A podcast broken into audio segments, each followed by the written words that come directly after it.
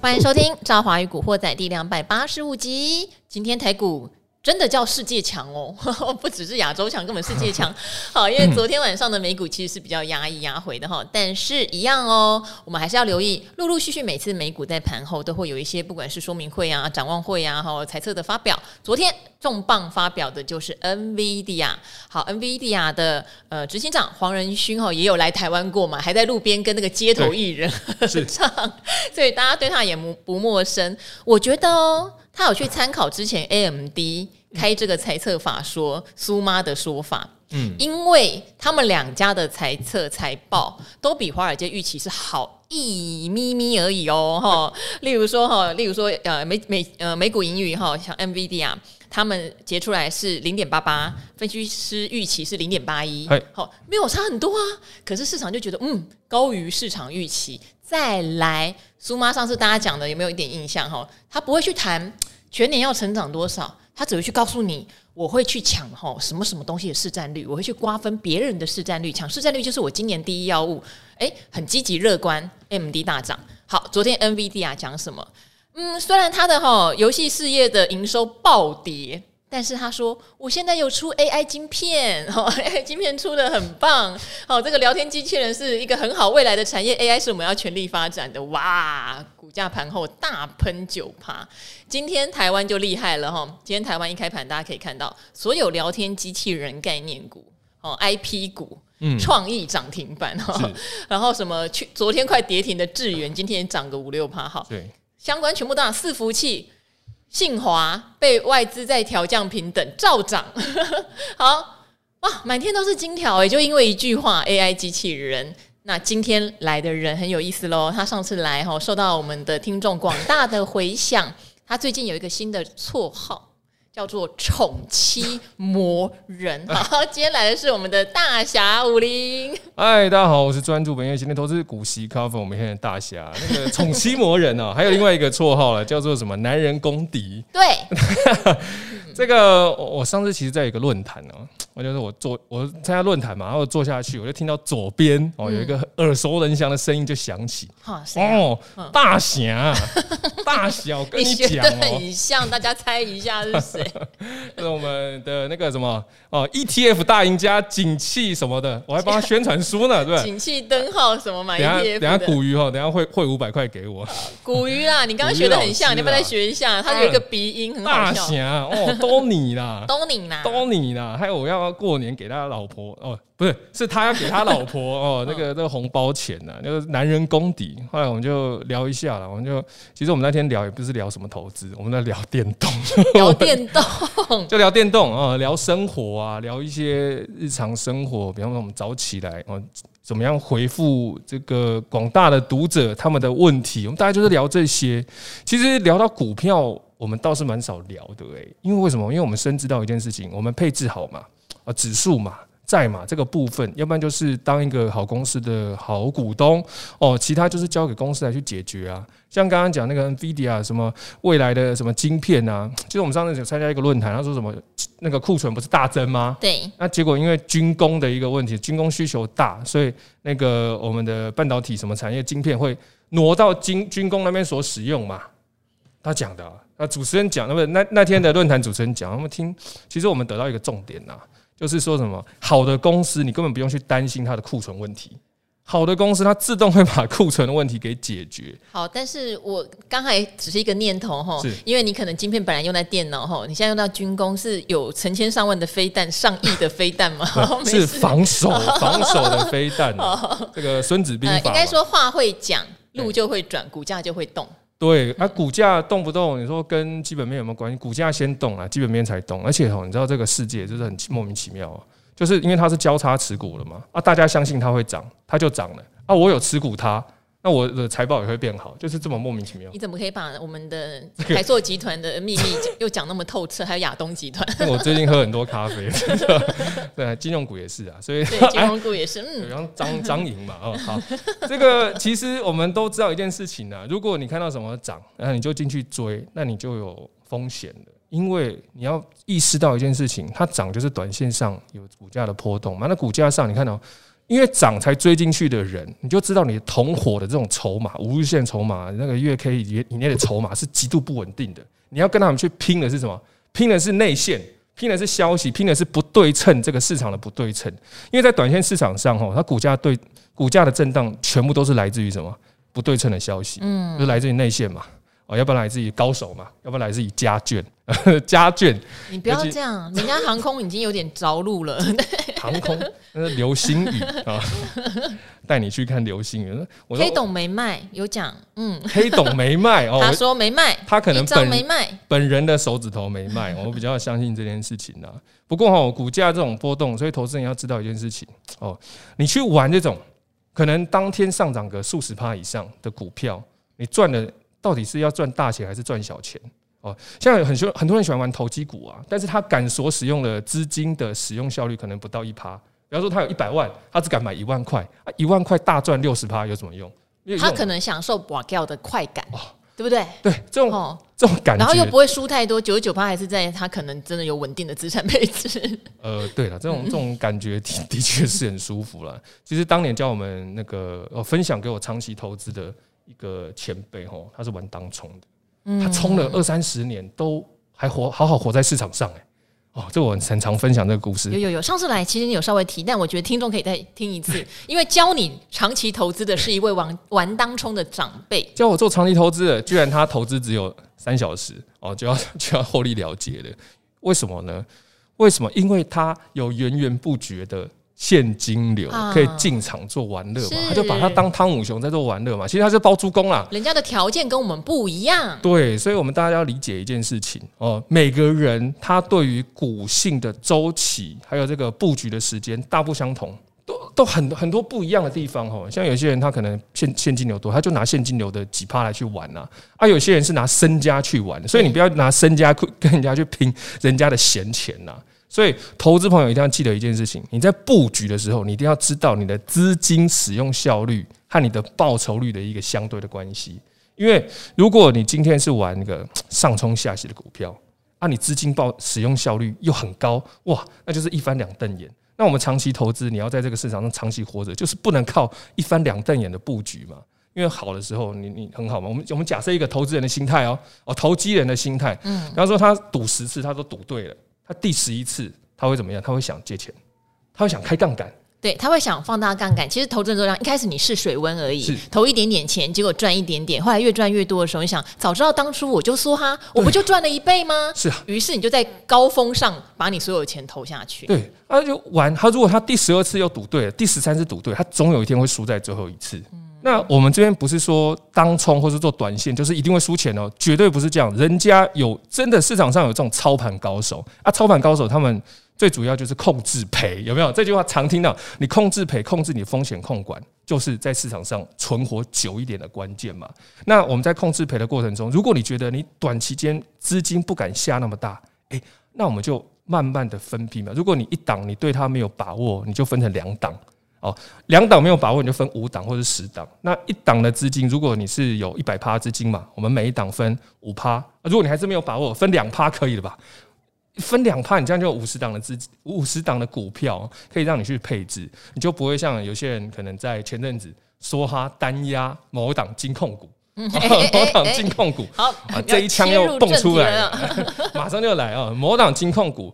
哇，那你在最高档的时候单压梭哈，啊，结果呢？现在它股息配没有像你想象的那样嘛，那就大失所望哦。其实跟观众朋友，就是听众朋友，我们在讲啊，金控股，你在去年你就要预期，今年其实配不好了。哦，其实大家都一直在讨论这件事情，甚至还讨论到搞不好发不出来嘞，对不对？哈，都有这样的问题，只是每个人。一边听一边想，没关系啦，你愿意忍你就忍今年 啊。可是，一旦跌五趴，你就想我我我当初为什么要忍？对，因为今年我们其实可以看到很多金控股哦，它股息是会收敛，绝对会收敛哦。这这已经。这次我们从财报就可以看嘛，你从未分配盈余啊啊，政府的预算书啊，法人预估啊，EPS 没有任何一家是超越前年，甚至去年也很难超越，所以势必上今年股息哦缩水，那是已经是可见的事实。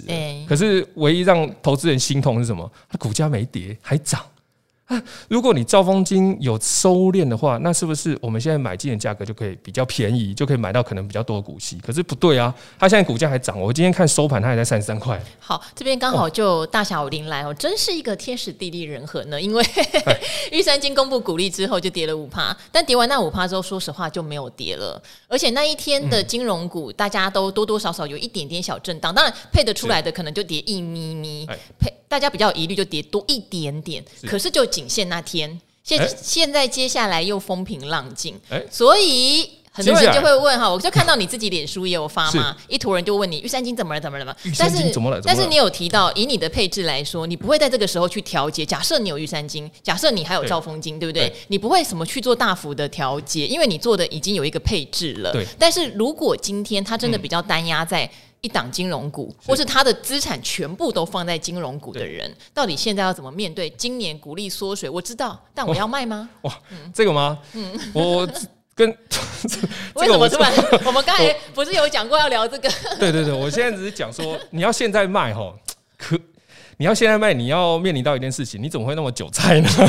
现在卖，你在你怎么会这么韭菜？就是怎么我们我们卖一档股票，你不要在它坏消息频传的时候卖嘛。虽然有可能这时候卖，它明天继续下跌，那你这时候卖堆死机了。可是你的行为就是很散户，很韭菜。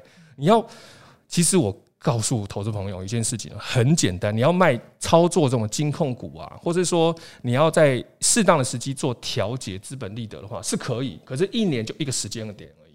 嗯，除权息钱哦，因为我们其实估金控股非常的简单，人家不是要赚息吗？就除权息钱，你就把它给咔嚓了。答对了，我们就是要利用市场赚息这个心态哈。比方说我们。假设兆丰金，因为玉山金已经公布了嘛，对，没什么好讲。兆丰金还没有公布，可是我们根据它的基本面来去判断，它可能配的息，今年配的息可能只有一点一块左右。那这个息到底什么意思？没有任何量化标准，我们必须要去看过往市场愿意用多少价格来参加除息，才会有一个评断嘛，就是除息前的殖利率。我们看过去十几年啊，从以前到现在历史的最低的殖利率大概平均在四趴哦，四趴左右。然后平均呢，假设是五趴，最高值率在六趴，这什么意思呢？市场愿意用最高的价格，就是最低值利率是四趴嘛？对。那我们一点一块股息除以四，零点零四的话，将是多少？大概是二十七块左右。五趴的话是在二十二块。我心算一下。我跟你讲，他心算好厉害，因为今天早上我们早盘连线有一位分析师，要帮我们心算。本一比的时候，突然说：“我现在心算不出来。”所以大侠武林没这问题耶。他刚一边算，想哇，我也遇到有人要当场算东西，而且他心算算得出来。心算可以了，还可以了，这个小学数学可以了。六趴除以零点六，就是大概在十七、十八块左右。你帮我验算一下，我好紧张，我刚刚已经把手机拿出来打计算机了。好，我们来验算嘛。也就是说，如果他今年是十一块，不。配息是一点一块的话，对，那过去呢？市场用四帕来参加除息，哦，很厉害，二七差不多，哎，对耶，对不对？就代表说，哎，你看现在收盘在三十三，三十三嘛，所以三十三很厉害，二十二也是对的哈。啊，真的吗？对，哇，现在还在考试哦，因为今天学测成绩也公布，我们再考一次学测好了。好，如果是一点一块三十三块配搭今天的一个现价的话，它的预估值利率可能是在，这太好算了，就三点三趴。对不对？三点三趴，也就是说，哇，你今天如果梭哈你的资金进去，你到今年，你到今年领到的预估值利率是三点三趴。是，哎，过去市场一点一块股息，过去市场是用二十七块来参加的话，那你现在是不是买贵了？对不对？我们的投资朋友就知道你现在是买贵了。嗯，哦，所以呢，投资朋友，如果你现在要梭哈进场，我们就要有这个风险观念、意识观念在里面。但是为什么现在市场？又还没有跌回二十七块，可能他们想领明年的息。而且现在说实话，市场的风险胃口很高哦。哦，以前连金融股都被拉上去了。对啊，以前哦六趴觉得太贵，再来五趴，热钱市场四趴，结果现在三趴了。将来有一天会不会趋近二点七趴？这是可见的事实啊。尤其是 ETF 嘛，我们国内的那么多基金都。都把这些金控股数在里面，因为其实哈，我们国内很多 ETF 它是怎样判断的？它是看过这档 ETF 呃这档个股过去的股息加起来的平均，所以它没有预估的成分在。像兆光金今年可能股息会下降，但是他看过去都还是不错啊，所以他还愿意持有。他除非是等它已经发生了哦，这个是股息已经决定说配一点一或一点二左右下降了，它可能会在后之后才会进行做一个调节。当然，除了一档金那个 ETF 以外了。哎，能讲吗？我们又在帮业配哦。嗯，零零五六啦。哦，零零五六它具有这个，因为它也是老牌的嘛，也不用业配。不用业配，它不用我业配嘛，对不对？你你股票哎那个，它都已经规模最大的高股息，虽然最近快要被八七八干掉。它根本不需要我业配，对不对？呃，打开就它有预估成，它有预估这个成分股股息股利率年化股利率的这个机制在，是，所以它在去年就调节了兆丰金，哦，它调节的非常棒。那但是呃奇怪，赵凤金怎么还在三十几？没有杀的够狠呢？让我们其实买的也是非常的 辛苦啊。就是没有买到自己觉得甜甜价。对啊。对，以殖利率来看。对，嗯，殖利率嘛，因为金控殖利率就是它跟其他档股票竞争的一个条件。嗯那如果今年很多呃，可能四月底啊、五月初啊，这个全部的金控股的股息政策出炉，董事会公布嘛？那、啊、公布之后呢，啊，市场就开始大失所望，会不会开始有来一个震荡？欸，我问你哦，那你为什么不去捡已经跌五趴的玉山金呢？或者是说，呃，有人会说有些金控股其实没有受到影响哈？第一金就非常坦白的哈，他们前两天光哥就他们董事长来就说没有，我们没有受到影响，所以股息。对，股息配发没影响。那到底现在投资人要选的话，要选这种遇到倒霉事了杀下来的，还是去选我没有受影响的？像期货商也没有受影响啊。建议的话，哦，如果建议的话，你最好都是可以布局啦，都买，都买了。但是玉三金的话，你要预期一件事情，什么事？它有没有跌到它的一个价值区？就是价值你有算吗？我还没算呢。嗯。那就这样吧，反正我有定期定额它了，就随便了、嗯。好，你还是继续定期定额它。对，定期定额嘛，因为我们看过去它的一个十年过去它的一个年化报酬哈，我印象中它十年过去定期定额的年化报酬是在六点八趴。哎。六点八八还不错嘛？那我们其实这个数值，我们在对应同期的大盘来说，它在四点九趴，嗯，比大盘还强，年化报酬率还强。当然这是过去啦，可是过去其实的这种数据已经可以显示一件事情，就是市场对它的一个评价是觉得它会比大盘还要来得高报酬。那一档好学生，就是我们看一个好学生，他过去都表现良好，那未来的市场它会不会？呃，具有更多的能力来去处理他的新的学习环境啊，因为可能一次考试考不好而已嘛，而且去年是大环境不好哦。那我们会期待这个好学生他怎么样？他可以，因为他有现增嘛，他有更多的实力可以去怎么样解决未来市场的问题。我们从过去绩效就看得出来，所以呢，我不会在他最坏的情况下放弃他。嗯，就算要卖，你要在他最好的情况卖他嘛，对不对？我们投资人要知道一件事情啊，股市这两种行情，不是涨就是跌。呃，大侠讲废话啊！这个 CPI 是 对，不是通膨就是通缩嘛，是不是？不是撒钱就是缩钱，所以呢，你千万投资股票，你不要在基本面最好的时候、出口数据最好的时候、经济数据最好的时候进场做梭哈，因为反转的机会非常高。哦，那我们现在看到玉山金碰到了衰势，但是呢，我也不是说你碰到衰势就要直接梭哈进场了，因为它好像还没有摔到底哦，它还没有跌回它的一个价值区，所以我们还是建议投资朋友，你可以使用。不定期不定额，或是定期定额的方式来进场做布局，因为它还没有跌完的过程中，我们如果用定期定额，你知道定期定额一年，它持有的均线是在年限，对，就这么简单，你就可以打造年线。啊，你年限至少你可以在你在年限你输的机会就很少了。那如果你维持几率在五年呢、十年呢，你输的几率就更少了，可能国安基金的成本都还比你高呢。所以哈，投资朋友要知知道一件事情，你面对好的一个公司，你不能在它。什么一直连续衰退的过程中去去终止它的一个投资？你要去调节，你要在它基本面越来越好，比方说库存销量越快啊，哦，像像你看前年啊、去年啊，那个所有的什么，不管是金控啊，尤其是寿险哦，还有那个都创历史新高价、历史新高获利，联电嘛、台积电嘛，哦，它表现的非常好哇！我们要调节，在那时候调节。哎，联电从十几块涨上去的耶，哈，航运股从十块涨上去的。联电是我这个一直持有的清单之一啊，我当然不只有金控股啊，因为其他股票也都值得我们去做布局啊。那联电怎么去算？因为它其实已经是 算是可以用殖利率来去判断它股价的一个区间。去年赚七块哦。对啊，那它它是不是配息配多少？三点六吗？我印象中了，那三点六我们就可以估算它的一个股息，它一个用我们用刚刚用教大家朋友五十块左右嘛，对，五十块左右你去做布局嘛，那是非常的轻松。你至少可以知道，哎，你现现价这个做买进，你不会买的比市场还要来的贵，那就差不多就好了。啊，在基本面以上，我们就暂缓，可以暂缓你的投资的脚步。啊，基本面以下呢，你可以加速，怎么加速？就是定期定额，你可以原本是一千嘛，啊，你有的闲钱就是多一千五。或是说两千，当然是看个人的这个闲钱的能力的水准来去做布局啦。好，大侠刚刚讲一个观念，我们常常讲哎，定期定额、微笑曲线、摊平成本，但其实它的意思是你定一年，什么意思呢？你就是定在这个股票的年限价位。你定十年代表什么呢？你定在这个股票的十年限价位。所以通常只要这股票没有遇到大衰势，你总是会比十年线。高吧哈，你不用苦苦等待股价跌回十年线这种事情。对啊，就像之前大家说大盘跌回十年线一万一千点，你不用苦苦等待这个事情，你可以自己创造。嗯，那很跌回十年线，他大买一张，嗯，奇怪了，是我当年买零零五零，他当初买一股嘛，我当初买零零五零在七十六块的时候，那时候是在二零一九年，景气灯号在十七号，嗯，就是用那个。啊、算了，不要帮他打打输好了啦。啊，你说蓝古鱼的蓝灯投资吗？古鱼的蓝灯哦，那你就一直翻他的时候，我们来，然后我们就买了。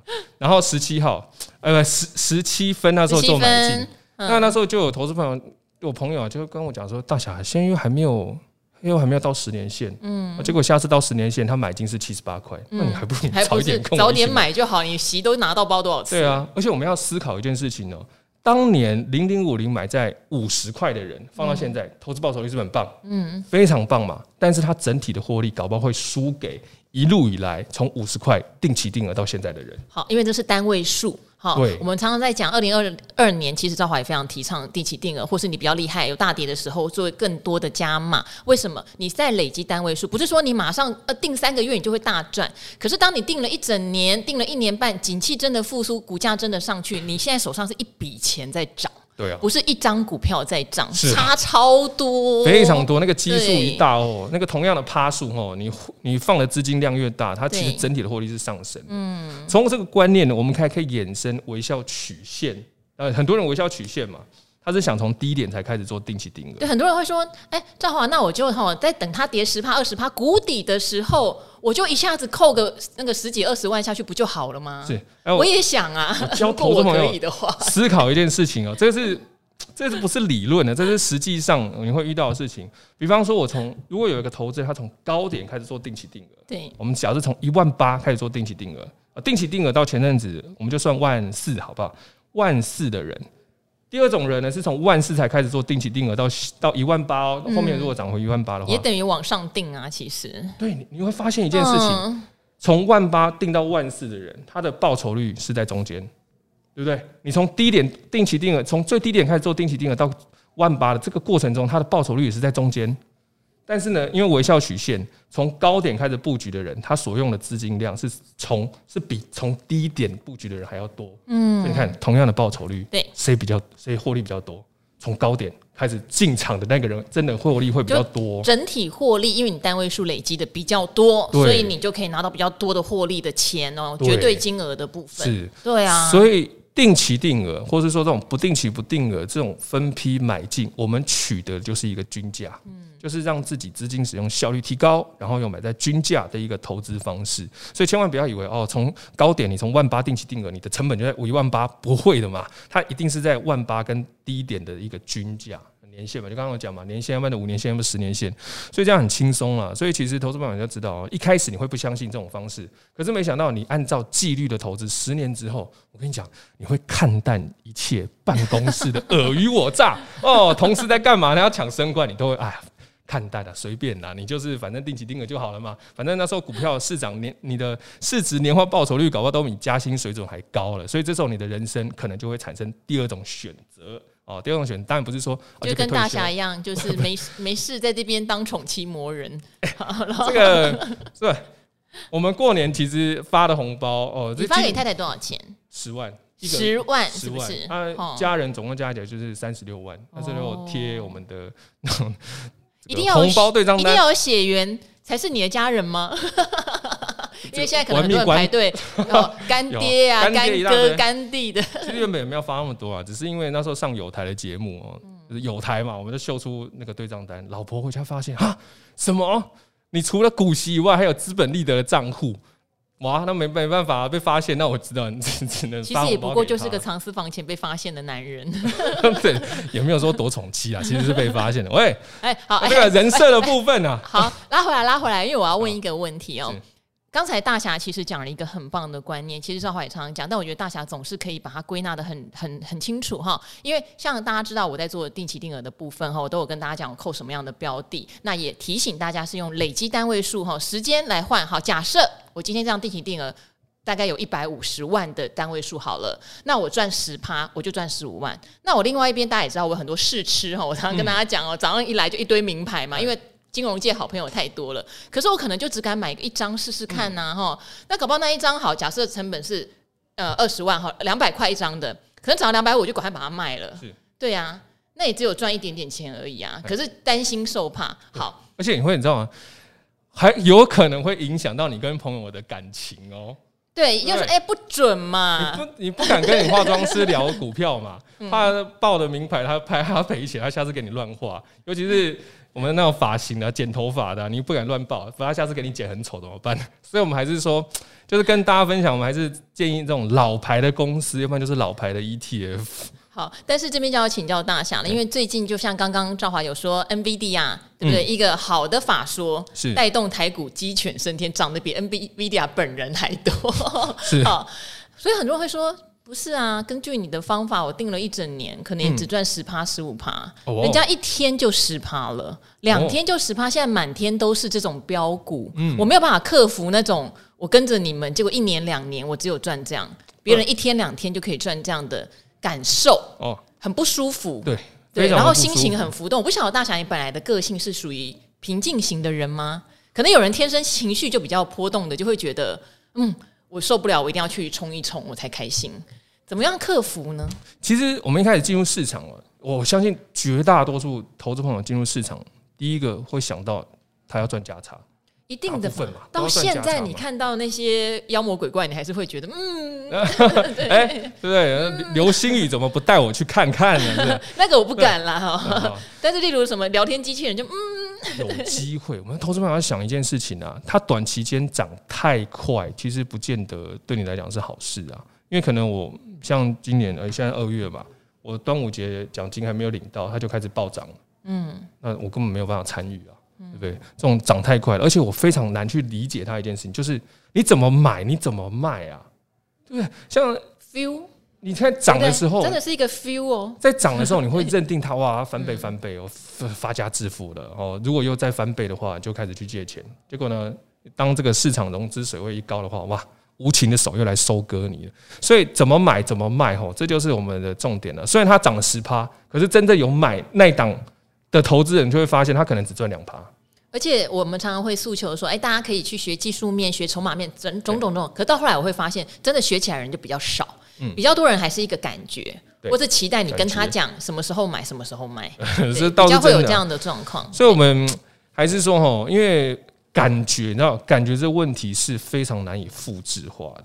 我们其实有人真的有盘感哦，嗯真的有，真的有盘感啊！哇，他盘感真的非常强，可是好难复制哦。除非我待在他旁边呐，那交易时我每天跟在他旁边，哇，除非我们俩灵魂交换之类的。对，可是你会发现一件事情哦，当如果这个复制化能够让大多数人使用，哇，这个没办法赚钱的，因为股票市场会有波动，就是一个买一个卖嘛。那如果大家想法都是一样的话，那不对称的这种股价波动就不会出现了。所以我们还是跟大部分投资朋友讲说，我们怎么样去做一个可复制化的一个参与市场报酬，这比较适合大部分的人来去做。那不可复制化的，可能就是流程照一些民间的私招啊，那可能。就要看他有没有这个机运去梦遇到这些神人高手，可以去教他了。但是哦，这个可遇不可求啦，太难遇到了啦。而且就算遇到的话，你可能中间还是要去可能承受一些市场上的震荡和风险哦。对，所以我们还是建议投资人，你在可拿捏的范围之下，像专注本业努力加薪嘛，你薪水越来越多，投入你可把握的一个行情中赚到会比较，你会比较知道这个金钱的来源。而且就算有一天。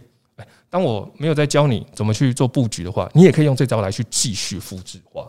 所以，希望大家的盘感就是来自于可复制化的过程，并且你在中间学习，然后得到你个人的心得，然后呢，你就再也不用看盘了，你也不用去看，哎，NVIDIA 他说什么，然后台积电法说说什么，你完全不用看。我跟你讲，以前哦，每天哦，我怎样回来，我晚上一定要看财经新闻嘛，然后看到凌晨看美股嘛，然后早上起来八点半八点的时候，我们要看那个那个券商寄来的早报哦，从早研究到尾巴，而且呢，现在礼拜六日你还可以看虚拟币。所以等于是说，如果 我看你还蛮积极的嘛，假装没有在看，你现在还蛮清楚的，我觉得 六日还在看虚拟币，哎，我都还没想到六日看虚拟币。所以如果真的会输钱的话，他是从周一可以输到周日的。对对。那反过来说啊，你喜欢操盘，就是可以从周一操到周日啊。对，我们还是建议投资人呐，这个时间哦，这个你要知道你的人生重点是什么，你要透过透过投资来去解放你的双手，来去解放你的时间嘛。你是操盘，不是被盘操。哦，当然，如果你是觉得，哎，你每天看这么多新闻哈，哦，发了那么多，你每一项都可以做得很准的话，那当然就另当别论了。啊，如果不是的话，你就可以去思考一种有没有别种可能。啊，别种可能就是最简单的。哦，这个大侠每次都来讲废话，专注本业努力加薪，这是你可不可以拿捏的？可以嘛？可以拿捏嘛？对不对？啊，如果老板不让你加薪，就怎样？就跳槽嘛？是不是？啊，如果不能跳槽，你就去创业。我觉得这几样，你至少可以拿捏住你自己哦。像我们前阵子有一本书，也不是在打书了，这个国外的书叫《有七个习惯》，你有听过这本书吗？七个习惯，它里面有一个重点，就是说你投我们广大的读者哦，不要对于你没办法控制的东西去做抱怨。你要唯一要改变的就是自己，因为像我们刚刚讲的，努力加薪，努力跳槽。哦这边我们是鼓励跳槽啦，我还是鼓励努力专注本业了哈。这个专注本业嘛，让老板赏识你，让这个台湾整体的经济更活络，也是创造一个正向的流动的一个经济环境啊。那正向环境呢，你再拿多余的闲钱，我们投资良好的绩优企业嘛。你看绩优企业，你投资它啊，你自己也投资你自己，这不是创造一个美好的大同世界吗？所以我们就是可复制化大同世界，就是不断不断跟大家提醒。专注本业，闲钱投资哦，有获利，不要忘记 cover 你的家人，尤其 cover 你的家人，这是非常非常重要的一个观念。因为很多人他会宁可把原本该给家人的生活的钱哦，因为自己对于投资市场不认识哦，过于投机了，把这个原本该给家人生活的钱都输在股票市场上，这是非常令人惋惜的事情呐。好，其实从去年哈。我们也常常讲到一件事情，我们都说是老生常谈是什么？因为去年我们收到非常多听众的呃心得，因为去年如果你从三四月这样一路下来，你就是怎么买怎么被扒，怎么买怎么赔钱哦，怎么买怎么停损，所以很多人会觉得哇，我二零二一、二零二二零二一年做得好顺哦，我虽然追高之后还有更高，怎么在二零二二年一路惨赔惨套？我现在不要那么麻烦了，我就是来做指数投资、配置投资、ETF 投资。当时赵华看到很多这样的说法的时候，就说好。但是你从现在开始做，你不要到了二零二三年有投机行情、有大波动的时候，你就觉得啊，我到底为什么现在才在赚这种很无聊的小钱，做配置的无聊钱哈？我话早就说在前头了哈。所以大家还是要想清楚。那我自己的解方是什么？其实我也常常讲哈，就跟大侠刚刚讲的一样，你可能就是拿一块钱出来拔掉嘛。嗯，但我比例可能高一点点，也许也许是五十五十、七十三十，看个人的风险承受度。赵华的一块钱，恐怕是一百万哦，我觉得。不是我们。我们上次讲那个杜金龙大师，他说他赚点菜钱，我们就说赚故宫翠玉白菜钱差不多。他的菜钱哇，对，好，所以我觉得你要了解的是克服性格上的问题啦。像大侠，他可以百分之一百做配置，超级无敌开心快乐。可是像我，就是我有人情啊，我有很多的资讯啊，嗯、我可能还是要有一部分在市场冲进冲出，可以体会股民的心情哦。嗯、哦，我如果买了一张新宇，我可能就完全知道搭在新宇航空上的人的感觉是什么嘛，对不对？好，所以每个人有自己的方法，但你选的方法就不要怨，不要做一行怨一行，而是要享受这个方法带给你的快乐跟成果啦。哦，那当然还要做笔记啦，对不对？投资人其实最好的老师就自己的，你要很清楚在这个市场上，知道你为什么赚钱和输钱，你，把这件事情搞清楚，超级重要。我也会做笔记哦。你写的笔记就是你最好的财经书啊，用不着买什么股息 cover 每一天嘛，用不着买什么景气灯号 ETF 大赢家，是吧？是吧？我们股息 cover 每天，你知道那本书买来干嘛了？买来垫泡面，你买来垫泡面还是可以的。哎，我觉得你股息 cover 每一天还不错哎，你里面有去讲你怎么配置的，像 ETF 大赢家，他就只是告诉你蓝灯买啊，红灯卖，不是，这不是三句话。画吗？封面印完就没了。这个等下古鱼会密我。没有，我有跟古鱼讲过。大侠，那 么又来。我有，我有跟古鱼讲过，他就说对呀。对呀，我最近还介绍他玩一个电动。我们大部分人，我们很宅，我们两个都理工科啊，我们两个很宅。好，你们两个都理工科，那你居然对聊天机器人没感觉？不是，每天在家跟老婆聊天就已经很累了。哎哎哎哎，这还聊天机器人，真的是。老婆有温度的。哦，有触感，有 有触感，对，还是不一样。AI 画的再美都没有温度跟触感。年少的时候，老婆触感面积比较小，现在就就增值了，增值了，通膨了，通膨。每次讲这句话，老婆都会逼我要去给她医美，真的是。下次来聊医美概念好了。好，好，今天非常谢谢大侠武林哈。我们今天也是就投资的性格，还有就是为什么定期定额是一个好处。其实很多人都没有去思考，只觉得这很无聊，这赚不太到钱。但事实上，它是刚刚讲十年线的概念、年限的概念。你由高点往下扣，跟由低点往上扣，其实高点往下扣还比较好。对哦，好，这边非常谢谢大侠武林，每次来都给赵华很多新的启发跟归纳、哦。感谢，感谢。好，那我们就跟赵华与古惑仔的朋友们说拜拜喽。哎，大家拜拜，拜拜，宠妻魔人，拜拜。哎，男人公敌，拜拜。